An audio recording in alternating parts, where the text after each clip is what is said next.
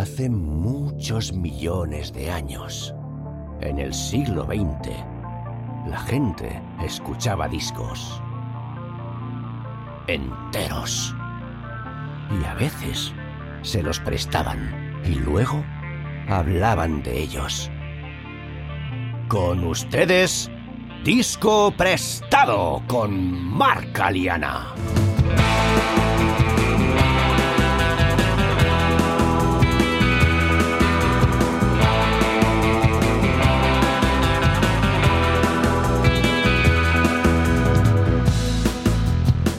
Muy buenas, bienvenidos y bienvenidas a Disco Prestado.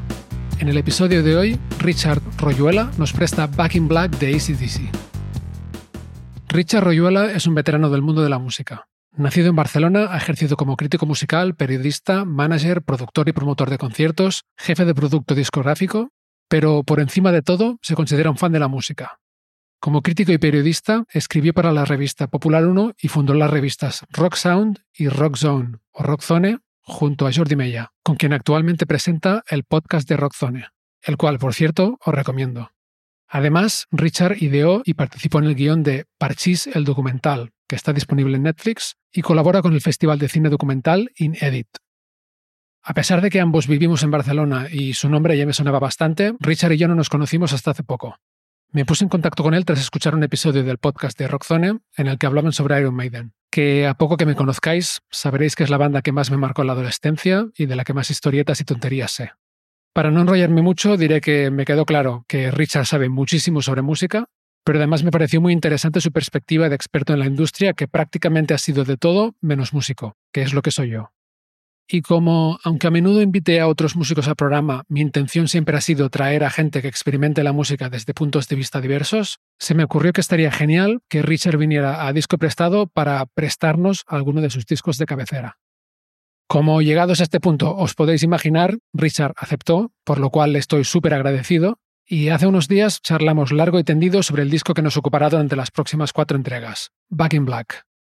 En el episodio de hoy, entre otras cosas, Richard y yo hablamos de la muerte del cantante Bon Scott y su sustitución casi inmediata por Brian Johnson, el espectacular sonido de Back in Black bajo la producción de Matt Lang, la leyenda de las demos de Back in Black grabadas con Bon Scott, la trayectoria anterior de ACDC y la producción de sus primeros discos a manos de George Young, hermano de los guitarristas Angus y Malcolm y Harry Banda, la entrada de Matt Lang como productor en Highway to Hell y el fiasco con Eddie Kramer, la imagen de tipo duro de Bon Scott en contraposición con la de Brian Johnson, un frontman accesible para un público más amplio, y la irrupción definitiva de ACDC en el mercado estadounidense y el estrellato mundial.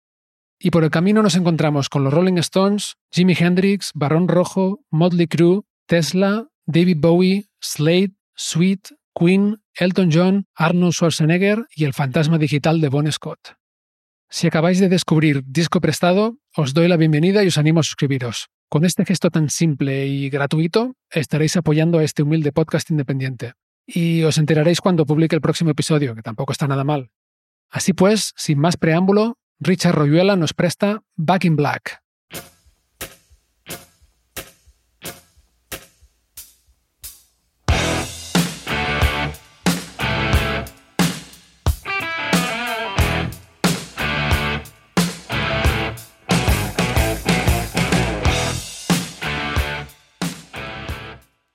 Richard Royuela, bienvenido a Disco Prestado. Hola, ¿qué tal, Marc? Muchas gracias por invitarme. A ti por estar aquí. ¿Qué te parece si nos cuentas un poco a qué te dedicas? Mal empezamos porque soy bastante malo hablando de mí mismo. Pero bueno, a ver, tampoco quiero aburrir a nadie aquí con mi historial. Simplemente yo me considero por encima de todo un fan de la música. Mis padres decían que de pequeño ya, en vez de jugar con juguetes, jugaba con los discos que había por casa, que no eran míos, eran más de mi hermano. Yo tengo un hermano mayor, con lo cual escuchaba ya discos. Bueno, sabes que la música venía porque había como un adolescente en casa cuando yo crecía, ¿no? Y siempre me gustó y tuve una atracción, yo creo, ya animal, ¿no? Prácticamente. Yo creo que nací con algún gen.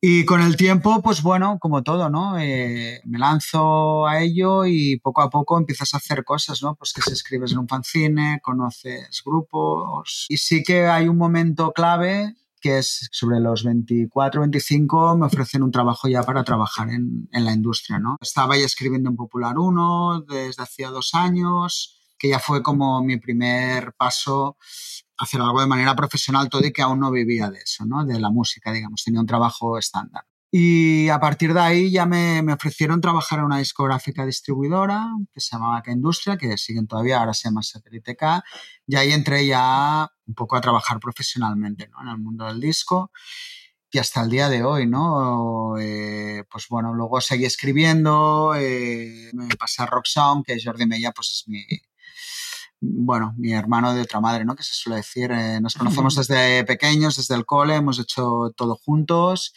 Con el tiempo Rock Sound pasó a hacer Rockzone, que ya fue nuestro proyecto, nuestra revista.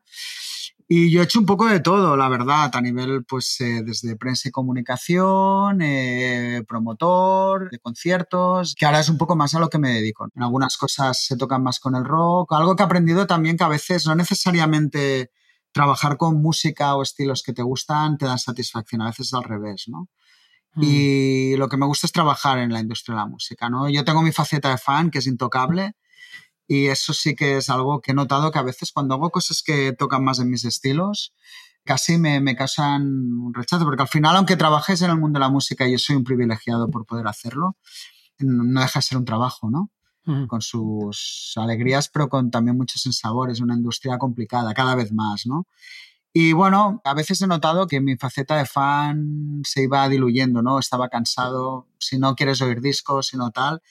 Y ahí es cuando vas un poco tú buscando tu camino para hacerte feliz, ¿no? Entonces, para resumir lo que ahora, pues esto me dedico mucho a, la producción y promoción de eventos. Por otro lado, pues hago algunas cosas de audiovisual, ¿no? Mucha gente le hace mucha gracia, ¿no? Que con Joe hicimos el documental de Parchís. Y mm. esto nos llevó pues un poco a hacer algunos otros proyectos que estamos trabajando. Soy parte del Festival Inédit de documental musical. Escribo algo de vez en cuando, cada vez menos, porque ya no es algo que me llame tanto la atención. Y básicamente intentar disfrutar del privilegio de poder vivir de, de algo que te gusta, ¿no?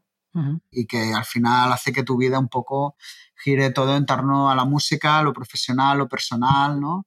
Mi mujer también trabaja en, este mundo, ¿no? De hecho, la conocí trabajando en esto. Ella se dedica, a una empresa que es Background Noise, que se dedica más a comunicación, marketing, bueno, y todo ahí se junta de una manera que hace que la vida sea como, la música sea parte de nuestra vida de manera integral, ¿no? Muchas veces cuesta encontrar la línea entre una cosa y otra. Pero está muy bien, que es algo que considero que es un privilegio que tampoco te lo regalan, pero siempre me lo he creído. Y bueno, llega un momento que te das cuenta que la vida no sabes hacer otra cosa y cuando te das cuenta de esto tienes que ir hasta el final ya, ¿no? Es como haber estudiado, ¿no? Que se dice. Y en esta estamos. No sé si ha aclarado algo a quien está yendo. Tuve una banda durante poco tiempo, un poco por también saber lo que era ser músico, pero yo no he nacido para ser músico. Pero bueno, también me ayudó mucho a entender lo que pasa en una banda y eso es muy importante. ¿Qué instrumento tocabas? Yo tocaba el bajo. Tenía ahí un Rickenbacker chulísimo. Y ahora, las ironías de la vida, mi hija que ahora tiene 14 años, le encanta tocar el bajo, lo ha heredado ella. Sí que en cierta manera todo sigue vivo. Está bien. Muy bien, pues tu faceta de fan es justamente la que nos trae hoy este disco, Back in Black de ACDC. ¿Por qué no nos cuentas un poco cómo lo descubriste o si recuerdas cuando lo escuchaste por primera vez? Sí, mira, ACDC es la banda de mi vida, ¿no? Si tuviera que escoger una banda, es la banda con la que realmente empecé a descubrir la música muy, muy de crío, ¿eh? En aquel momento estaban en un era ya había salido Four Toes y todavía no había salido el siguiente que era Fleck of the Switch, o sea, lo situaría ahí el momento de, de descubrirlos, ¿no? De ver algún vídeo en la tele, alguna foto en alguna revista. Bueno, Claro, hablamos de hace, imagínate, 40 años, con lo cual era muy difícil el acceso, ¿no? Y tú con, tampoco tenías referentes, hay gente que tiene primos, tal, que ya les gusta el rock, yo no tuve nada de esto. Pero bueno, me, te marcas un poco tu caminito, me gustaban los Rolling Stones, recuerdo mi primer disco que me compré fue Tattoo de los Stones de rock, ¿eh? Luego vino Barón Rojo, que sí que Barón Rojo era un grupo que en la, cuando salieron, especialmente en la época de volumen brutal, estaban en todos los sitios, ¿no? Era una banda que trascendió. Y luego ya fue a CDC, ¿no? La historia, para que veas los tiempos lo que cambian, ¿no? Recuerdo que antiguamente, en las ciudades pequeñas pasaba mucho, pero en una ciudad como Barcelona también, las tiendas de electrodomésticos vendían discos, ¿no? Ostras, eso no lo viví. Pues esto pasaba, ¿no? Eh, solían tener muchas tiendas, pues los singles del momento, cuatro LPs y tal, y en muchas tiendas, sobre todo pequeñas, de pequeñas ciudades, Pues la tienda de electrodomésticos encargaba, pues había gente del pueblo, claro, es que las cosas no eran tan fáciles. Venirte a una ciudad como Barcelona no había las facilidades de transporte, de todo, pues la gente igual en la tienda de electrodomésticos encargaba el single que le gustaba o el álbum y la tienda se lo traía. Y solían ser las tiendas de electrodomésticos. Y cerca de casa, en Arco de Triunfo, yo vivo al Parque La Ciudadela, me acuerdo perfectamente que de un día paso y, pone oferta CDC a 499 pesetas. Es que esto lo tengo, es que recuerdo el puto cartel aún. Y dije, guau, dio la casualidad que coincidía con mi cumpleaños y le dije a mis padres, quiero discos de CC, que he visto no sé qué. Y ahí me compré Fortosa Rock y Highway to Hell. Y luego vinieron unos tíos míos eh, de Valencia que no venían nunca y les saqué otros dos discos de la tienda. Pero ninguno era Back in Black. Y bueno, ya te vas un poco metiendo con tus cuatro duros que ahorras. Claro, la música, te digo, es una obsesión desde pequeño. Claro, la banda ya me voló la cabeza. Para mí, digo, es esto, ¿no? Lo que yo quiero. Ya de muy pequeño. Y hasta que llegó Back in Black en una compra random de, bueno, me voy comprando algunos discos. Y a ver, fue un disco ya que me. El inicio aquel de Hells Bells, pues ya me. Mm, fue wow, ¿no? Pero tampoco situé, bueno, me encanta como me gusta todo. Al final tampoco tienes aún el criterio de distinguir mucho entre High Voltage y Back in Black, que ahora lo ves, son dos discos diametralmente opuestos, ¿no? Total. Sabes que había cambiado un cantante, tal, pero bueno, de una manera muy infantil y muy inocente. Pero fue un disco que siempre fue creciendo en mí, ¿sabes? Entonces, con el paso de los años, por algún motivo, que tampoco sabría explicarte, fue como cogiendo más raíz que otros álbumes, ¿no? Al final también hay gente que sabe diseccionar más sus gustos, yo no soy así. O sea, no sé al final muy bien por qué me gusta más este álbum que el otro. Es una cuestión de, pues bueno, de sentimiento, de algo instintivo. Y creo que Back in Black tiene un algo, con el paso de los años, fue cogiendo un álbum en mí que lo hizo como el disco más importante de, de la banda que si tengo que escoger uno, escoja ese. Pero vamos, que soy muy fan de toda la discografía y obviamente valoro muchas obras de, su discografía, pero Back in Black tienes algo especial que bueno, que no puedes explicar y creo que de eso va un poco la música, ¿no? De no poder explicar muy bien por qué, sino simplemente que es así. Entonces, cuando escuchaste Back in Black por primera vez, ya sabías que se habían tenido dos cantantes distintos. Sí, sí, sí, eso ya lo sabía. De hecho, era muy curioso porque hasta que no apareció Back in Black, imagínate cómo llegaba la información. Yo sabía que el cantante se apellidaba Johnson, pero en Fortosa to Rock, al menos la copia que yo tenía, no salía el nombre. Hmm. Porque igual a veces las ediciones españolas eran una mierda y no salía la funda interior con los nombres o los créditos y tal. Y ahí en Back in Black ya lo descubrí. Pero sí que sabía que había tal y sí que recuerdo que había un cantante diferente, es que Bon Scott había muerto, ya supongo había leído algo sobre el grupo y sí, sí, era muy consciente de que era otra banda. Estamos hablando de una época también en la que España acababa de pasar una transición desde la dictadura, las cosas llegaban un poco tarde. Sí, todo que yo no recuerdo Back in Black, recuerdo, ya te digo, Fortos fue el primer recuerdo que tengo de existir un grupo que se llama CC que tenían ese disco. Que es el disco siguiente. Es el disco siguiente, es el del año 81. Igual yo pues a lo mejor te hablo de todo esto que te he explicado de tal el año 82, que tendría pues 10 años. ¿Sabes? Entonces, claro, es que dos años en la vida en esa época es todo una vida, es un mundo, ¿no? Y sí que luego he visto que ya fue un disco que aquí, de hecho, ellos tocaron en la gira de Back in Black, en Barcelona, fue en mm. España. Que con lo cual ya el grupo tenía que haber, mm, ya tenía pues un arraigo para que viniera una banda a tocar. Los grupos no venían con la facilidad que vienen ahora, pero yo no era consciente ni me enteré que tocaba el grupo ni nada en aquel momento. ¿eh? Y luego, de hecho, la siguiente vez fue ya 10 años después. imagínate toda mi adolescencia, bueno, viendo cómo el grupo iba sacando discos y aquí no venía nunca a tocar. Hubo un intento en el 83, que esto es increíble, lo piensas ahora, que la gira Fleck of the Switch, que tenían que tocar con Motley Crue de teloneros. Hay carteles y todo de este concierto. Y se suspendió por falta de venta de entradas. Ostras. ¿Te puedes creer? O sea, increíble pensarlo ahora. Es verdad que era un momento que el grupo eh, había pasado el suflé pues tanto de Back in Black como de Fortos, era ya la gira, pero bueno, parece irreal, ¿no? Que pueda pasar esto viendo un grupo como lo que se convirtió luego. Pero bueno, todas las bandas tienen esos altibajos y ellos estaban empezando a, a coger ese declive que, que, les durante los 80, para alguna parte de los 80 tuvieron. Pues es curioso porque dices que tenías unos 10 años cuando empezaste a escuchar ACDC y yo también un tiempo después, pero también sobre los 10 años, ACDC son la primera banda que recuerdo ah, que me gustara conscientemente y fue a raíz de mm, la banda sonora de esta película de Arnold Schwarzenegger, eh, Last Action Hero, El último gran héroe, que tenía la canción de Big Gun. Y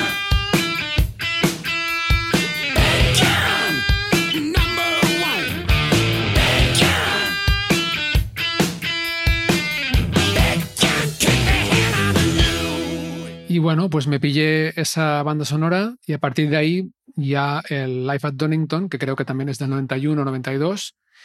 Y nada, estuve muy a tope con ACDC durante muchos años.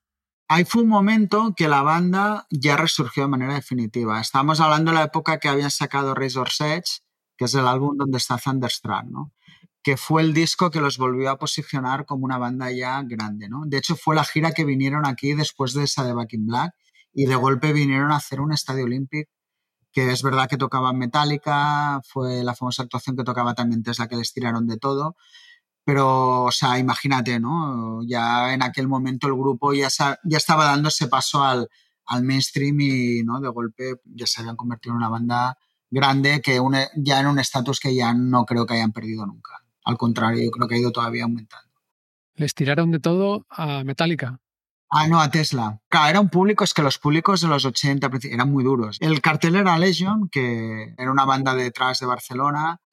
Con Kimi Montañés a la guitarra. Eh, bueno, ellos eran de Vilasar de Dal, creo, y yo soy de Premia de Mar, y Kimi fue uno de mis primeros profesores de guitarra. Era como la leyenda del maresme. Exacto. Que Kimi, igual me equivoco, ¿eh? uno de los dos guitarras originales no estaba, no sé si era Kimi o el otro, y estaba Mar Pagés en aquella época cuando tocaron en este concierto. ¿eh? Y luego tocaron Tesla, que el cantante pues salió con unos pantalones lilas, claro, eran otros tiempos, ¿no? Y aquello ya fue.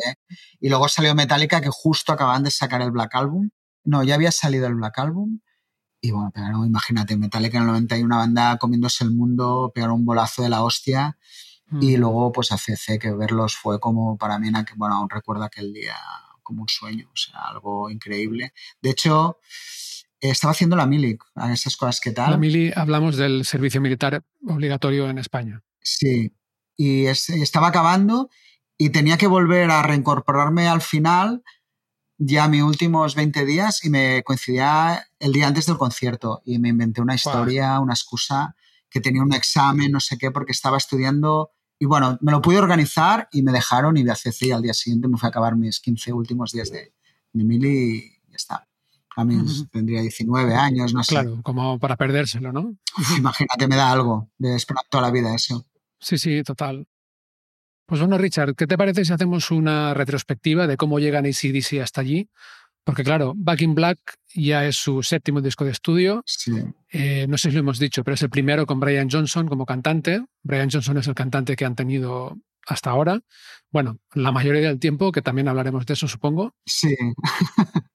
Pero ¿cómo llegan ACDC hasta la grabación de este disco, de Back in Black? Bueno, es una historia un poco... Yo intento contextualizarlo, ¿eh? Si me alargo, Mark, me... Básicamente, ACDC era una banda que hasta el 78, bueno, era una banda australiana que habían tenido éxito en Australia con dos discos australianos que luego, pues bueno, se hizo lo que se hacía a veces, ¿no? Para lanzar los grupos internacionalmente, High Voltage y TNT, pues salió una edición internacional que era High Voltage que contenía temas de los dos discos australianos.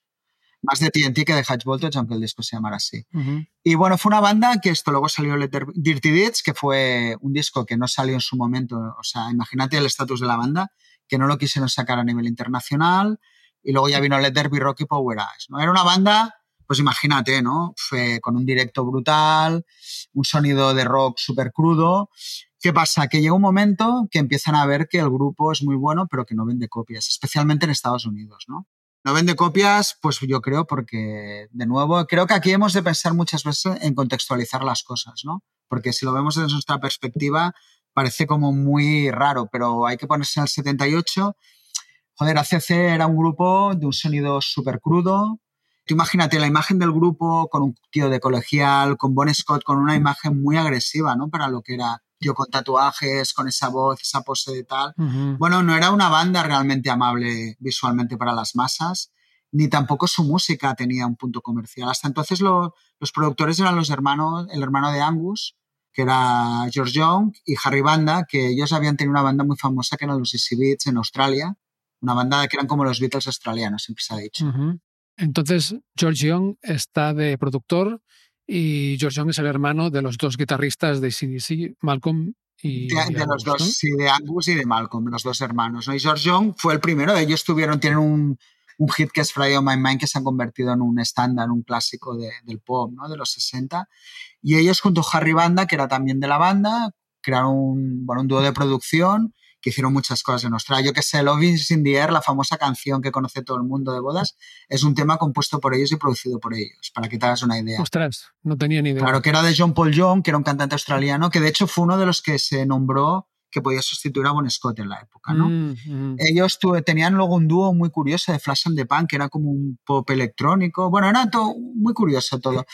Bueno, llega un momento que ellos producen el grupo siempre, pero yo creo que era una producción de, claro, la banda a nivel musical era un cañón, o sea, que yo era una roca en el fondo, como grupo de rock poca producción necesitaba porque por ellos mismos eran muy buenos. En Estados Unidos y en Inglaterra habían tenido más éxito, pero en América la banda giraba mucho, tocaba, pero no habían dado, habían sacado Power Ash, que para muchos fans consideran que es su obra magna, pero no vendía copias. Entonces llega un momento que la compañía americana les dice, mira, tenemos que buscar un productor, ¿no? Y que haga algo con la banda. La banda ACC es un grupo súper cerrado a nivel de todo. No se sabe mucho de ellos, de cómo han pasado las cosas. Es como este rollo escocés que ellos vienen de Escocia, australiano, ¿no? Como todo muy cerrado y aquí no entra nadie, no hay fisuras de fuera, ¿no? Y ellos eran como muy reacios, además me produce mi hermano, ¿cómo coño va a venir ahora un tío a, producirnos?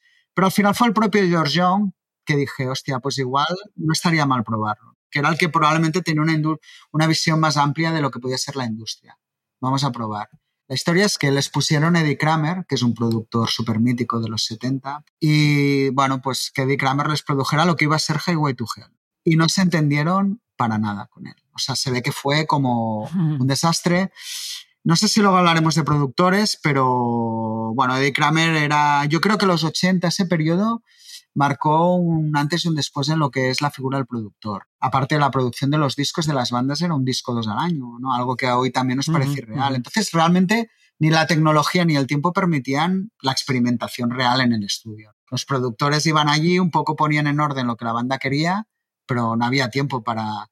Y Eddie Kramer vino un poco con esa actitud, ¿no? De vamos a buscar un hit. Dicen que se ve que les propuso grabar Gimme Some Loving, ¿no? De la Spencer Davis Group, ¿no? Para tener ese hit, ¿no? Y dijeron, no trabajamos con estos. Y la historia entonces entra Moodlands, que es el productor de Highway to Hell y de Back in Black luego, en escena. Moodlands era un productor desconocido, pero que estaba empezando a hacer cosas, estaba un poco en la órbita de... Aquí hay mucha mitología, en ACC hay mucha mitología porque, como te he dicho, es una banda tan cerrada que las historias reales nadie las cuenta. Esto se añade a que Moonlange, aparte, es un tío ultra reclusivo que nunca da entrevistas. Bueno, o sea, se juntaron, vamos, mm. dos partes que nunca nadie explicaba la historia. Por lo visto, un poco Moonlange pasaba por allí. ¿Sabes? De que estaba en la órbita de Atlantic Records, que era el, el sello ACEC, estaban mirando de producir un disco de Foreigner, que era un grupo importante en aquel momento. Bueno, la historia hay muchas versiones. La cuestión es que parece que a quien llegó, que era como el manager, hostia, tenemos a Moonlands, necesitamos un productor, ¿por qué no probáis con este tío? Malcolm Young es el hermano que es la guitarra rítmica. Dije, mira, lo que sea menos Eddie Kramer, ¿no? ¿Sabes? Me da igual, enviad lo que queráis, ya llega un momento, pero necesitamos esto, ¿no? Y llegó Moonlands y luego creo que estaría bien hablar de la figura Moonlands, que es un tío que tenía una visión, él venía más del pop, bueno, súper diferente a, un productor de rock tradicional. ¿no? Entonces lo que consiguió es darle a, la banda ese sonido comercial sin perder esencia, ¿no? que es lo que es Highway to Hell. Moonlands es un tío que hace que todo respire, ¿no? que todo esté en su sitio, que los instrumentos no son estridentes, de, que la canción es lo principal, los coros, cosas que, que en ACC nunca se habían trabajado. ¿no? De hecho, una de las cosas que se cuenta es que le enseñó un poco a Bon Scott decir, hostia, tío, al cantar has de respirar antes de entrar a los estribillos. Todo este trabajo de productor que la gente no sabe, pero que es muy importante, que hoy en el rock se ha perdido, ¿no? Porque yo siempre digo, si a lo mejor Moonlands hubiera cogido Rock and Roll Damnation, que es el tema que habría Power Edge, igual estaríamos hablando de un clásico real que hubiera llegado a las masas.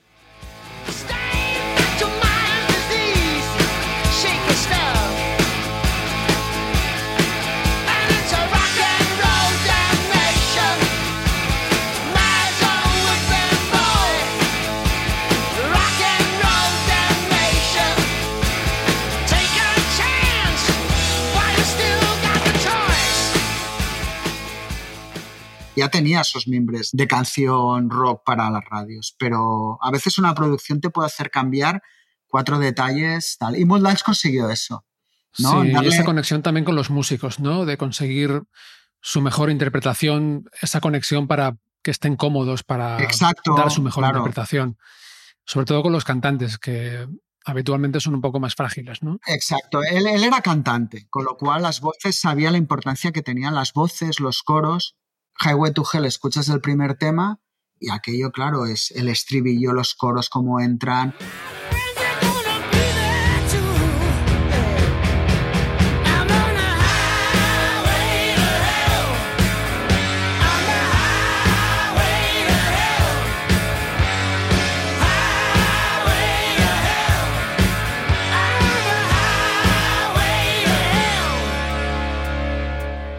Bon Scott era un tío que hacía unos textos brutales, llenos de ironías, de dobles sentidos, muy canallas, muy buenos, pero en el fondo poco comerciales, ¿no? De golpe las letras se simplifican, porque el rock va un poco de eso. La gente que escucha quiere beber cerveza y cantar la canción, ¿no? Y Highway to Hell ya fue eso, ¿no? De hecho, sacó una parte muy que creo que se habla muy poco del grupo, que es la facilidad, la comercialidad que tienen ACC y Nata, ¿no? ACC lo tenemos como un grupo de rock súper puro, tal, que es lo que son, pero tienen un sentido muy, muy desarrollado de, la melodía y de hacer canciones catchy, ¿no? Con gancho y tal, ¿no? Y creo que eso también lo cogió muy bien Moonlands. Y ya Highway to Hell está lleno de ejemplos, ¿no? Girls Got Rhythm, Touch Too Much, Shutdown in Flames, son canciones con ya una orientación comercial de, de estribillo y claro, pues bueno, ahí ¿qué pasó? Pues que el disco por fin tuvo éxito. Claro, tienes Highway to Hell que también ayuda. Y ya fue un disco que funcionó en América, funcionó muy bien en Inglaterra. Y bueno, el binomio, la suerte creo que también es que Moonlange era un productor desconocido, con lo cual él también llegó un poco sin avasallar, ¿no? Fue un poco un yin-yang, ¿no? De momento y lugar adecuado para ambos, ambas partes, ¿no? Mm. Unos sabían que tenían que cambiar sin comprometerse y el otro tenía una oportunidad de trabajar con un grupo de rock, donde él podía un poco desarrollar ciertas cosas, ¿no? Y o Highway to Hell. Y llegamos, pues obviamente funciona, pues Back in Black es el siguiente proyecto. Pasa que hasta Back in Black pasan muchas cosas, ¿no? Que nadie esperaba.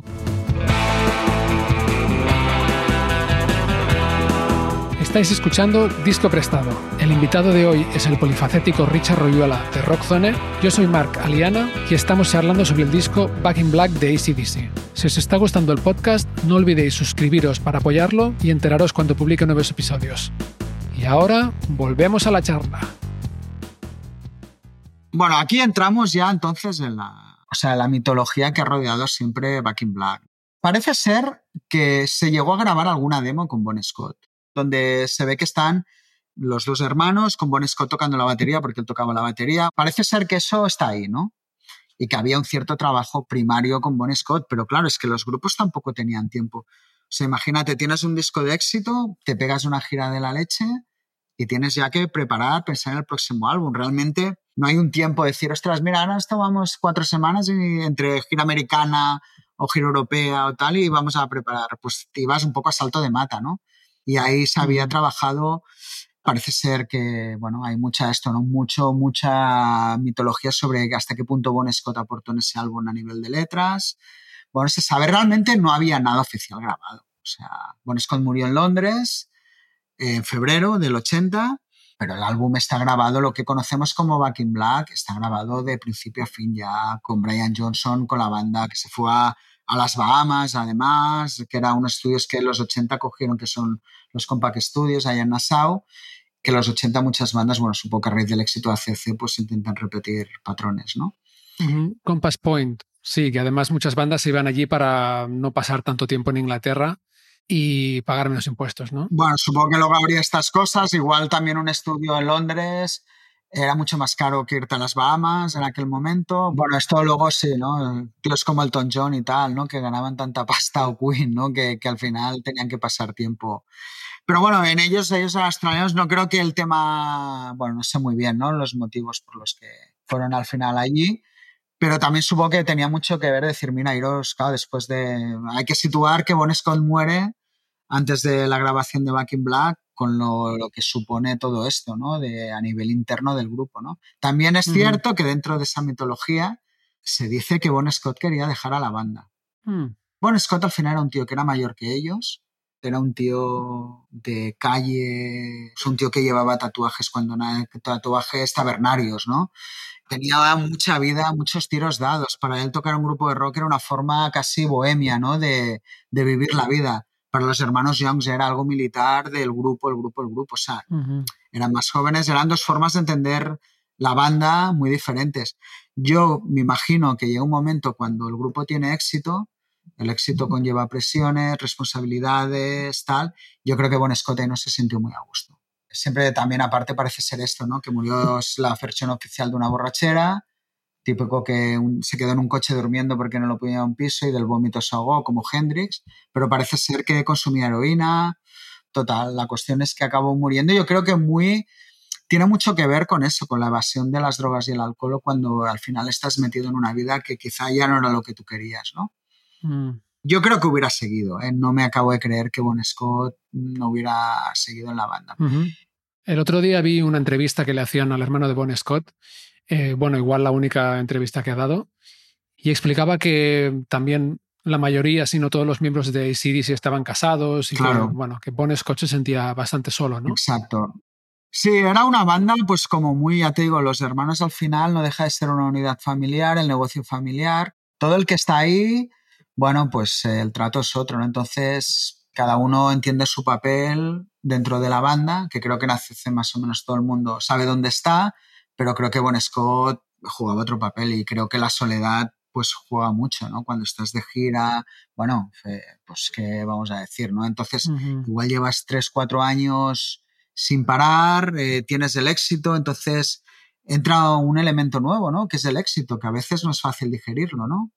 Y claro, él decir, bueno, pues yo hasta ahora lo que iba, me daban el micro, salía a cantar con mi botella de whisky y aquí nadie pedía explicaciones de nada de golpe todo el mundo ya sí, has tenido un hit y entra la presión de seguir su, creciendo como banda. Y yo creo que Bon Scott no era un tío hecho para esto. ¿no?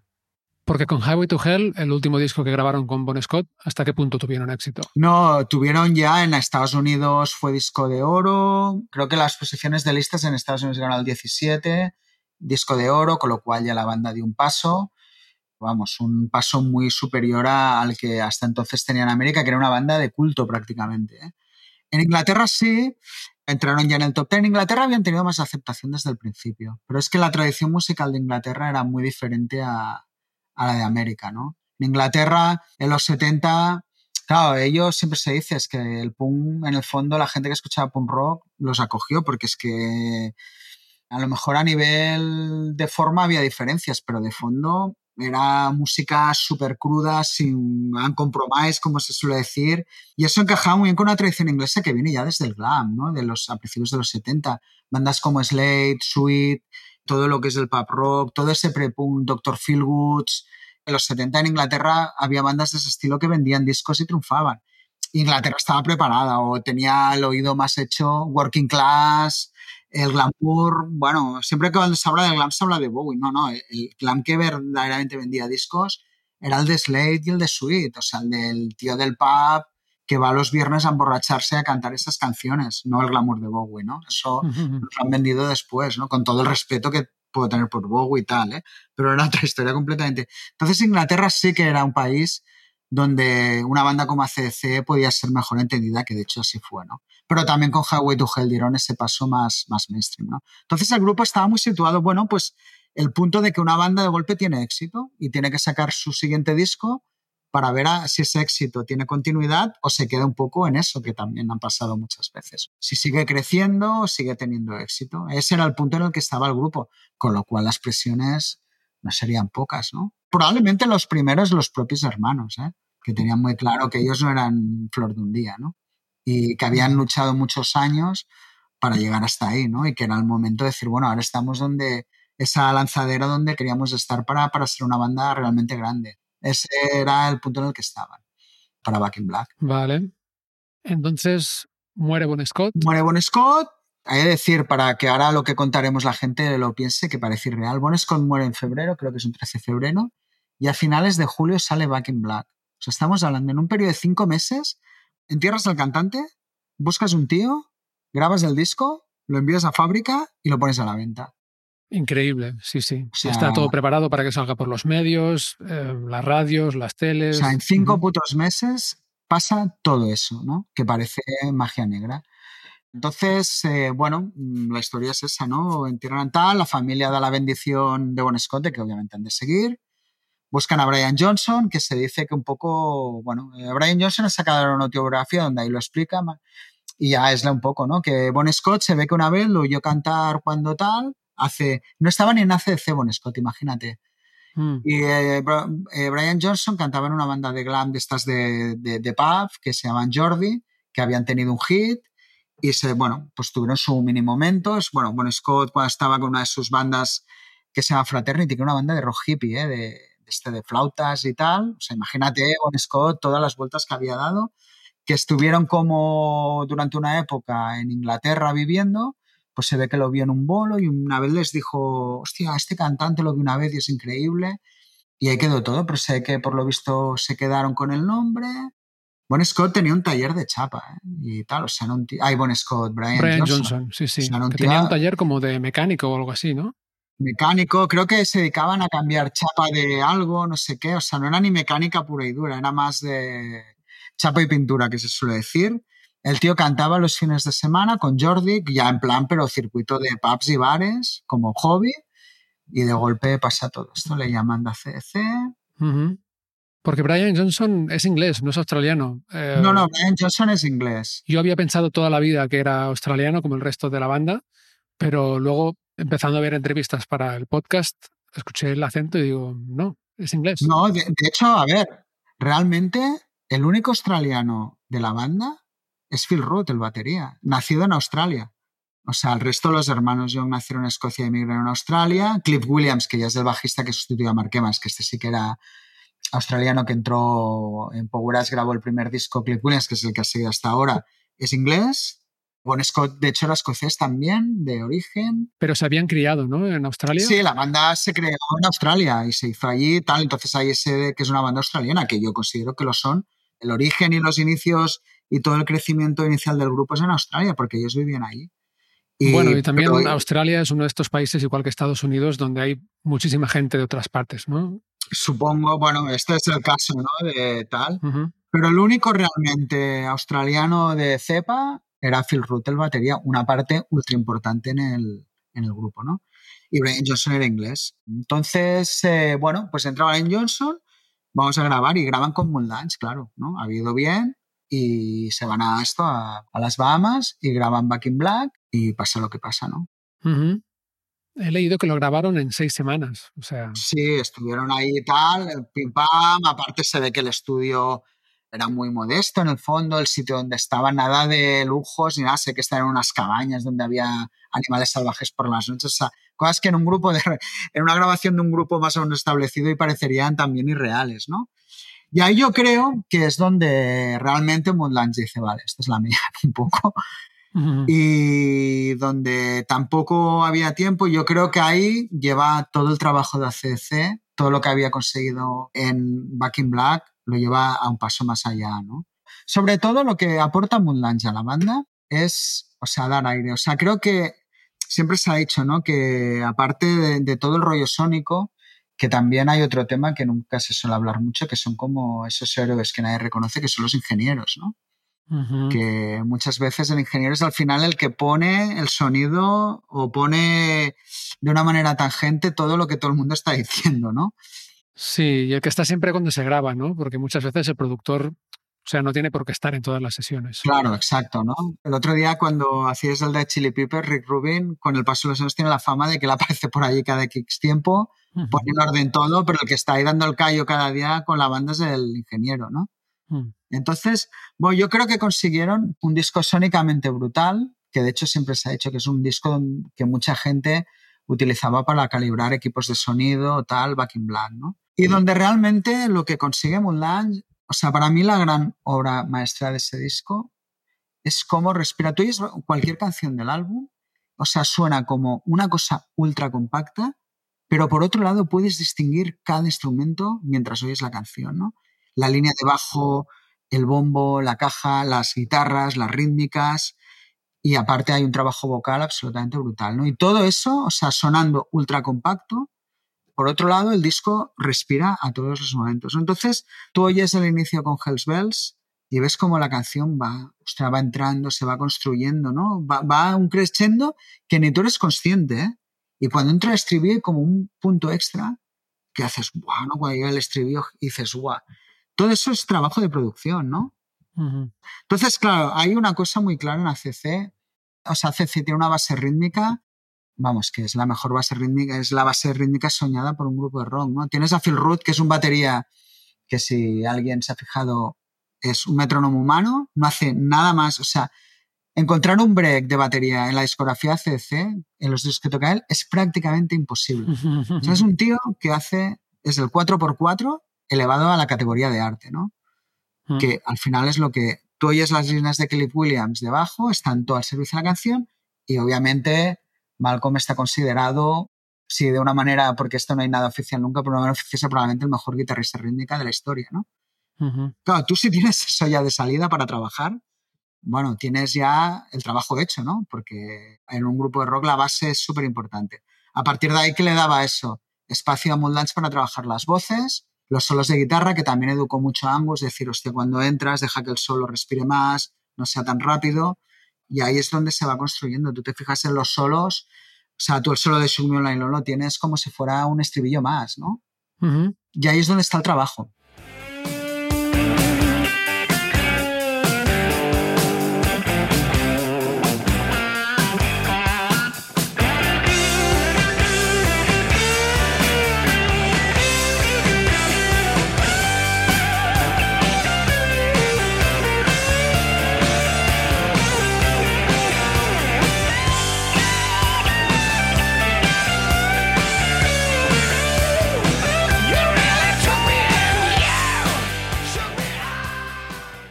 Es cierto que los solos de guitarra de este disco, comparado con discos anteriores de CDC, están como más compuestos, ¿no? No creo que se aprendiera Angus Young solos concretos para cada canción, pero sí que se ve como un poco más de discurso de, principio, nudo y desenlace del solo, por decirlo así, ¿no? Están un poco más estructurados. Claro.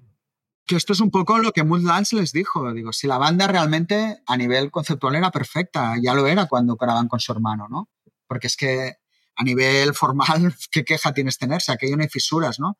Pero sí que les faltaba ese toque de decir, vamos a hacer esto que suene de una manera grande y comercial.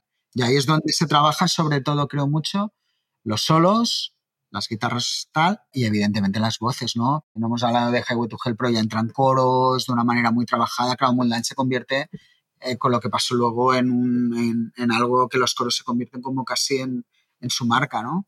Y eso es lo que se consigue en Back in Black, ¿no? Entonces, es un álbum hecho, ya te digo. Luego, pues, está hecho durante aquellas seis semanas. Sí, había cosas hechas. Me parece ser que la familia de Bon Scott recibía como parte de royalties de este disco, ¿no?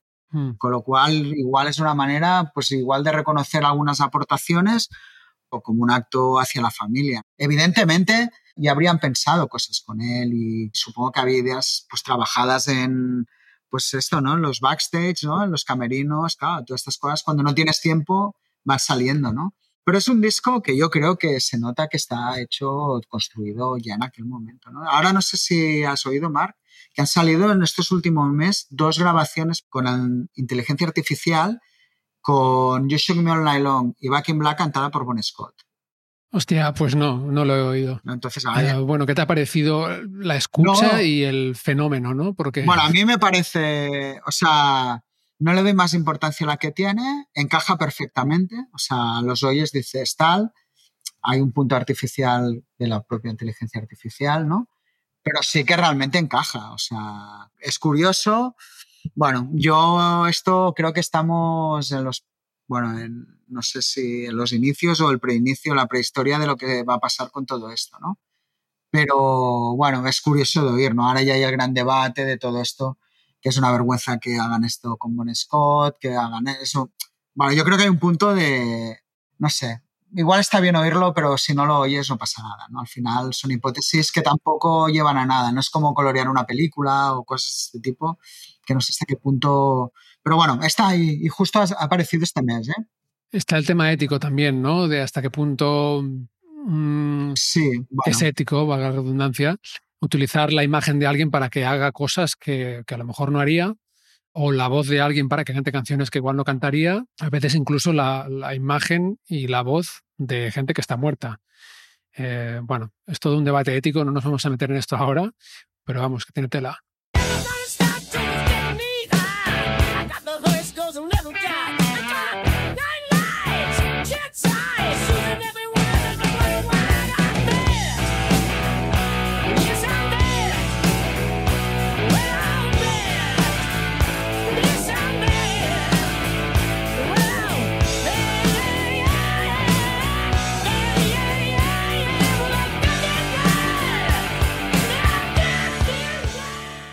Y decías que la familia de Bon Scott recibió royalties o regalías por este disco, ¿no? Eh, no es un mal disco para recibir royalties. No. Que no hemos dicho que Back in Black es el segundo disco más vendido de la historia hoy en día. Es una brutalidad. Eh, con más de 50 millones de copias vendidas o algo así. Sí, en América creo que ha vendido 25 a nivel oficial. También es verdad, fue muy exitoso en su momento pero es un disco que se ha convertido en el estándar de ACDC, ¿no? El que, sobre todo en Estados Unidos. El disco, en Europa está más repartida la cosa, ¿eh? Pero en Estados Unidos es el disco emblema, ¿no? De ACDC. Además, Back in Black es un disco que ha ido acumulando ventas, ¿no? Durante todos estos años, porque creo que en la lista de los discos más vendidos de la historia, creo que el tercero es El guardaespaldas de Whitney Houston, y claro, ese disco seguramente vendió muchas copias en su día, pero igual no tantas después, no sé, me imagino. ¿eh?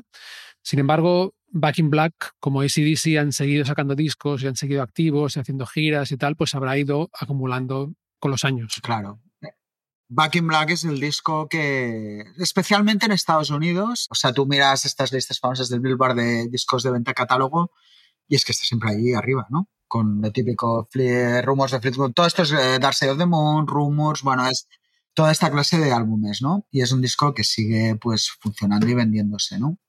incluso en estos tiempos de 90 física, ¿no? Pero bueno, es, los discos clásicos continúan vendiendo copias físicas, ya sea por el resurgir del vinilo, por tal. Y sí, con el paso de los años, claro, es un disco que se ha ido, pero bueno, ya dio un paso pues, al grupo arriba, arriba, quiero decir, ya fue ese, ese paso que se quería dar después de Highway to Hell, decir, la banda se consolida, claro, con un cambio de cantante y todo, que otro de los grandes debates siempre, ¿no? De bares, hubieran tenido el mismo éxito con Bon Scott que con Brian Johnson, ya como banda, pues probablemente no. O sea, yo creo que Brian Johnson es que es todo lo contrario. Es el tío que te encuentras en el pub, ¿no? Al lado, bebiendo su pinta, con su gorra, su camiseta, tal.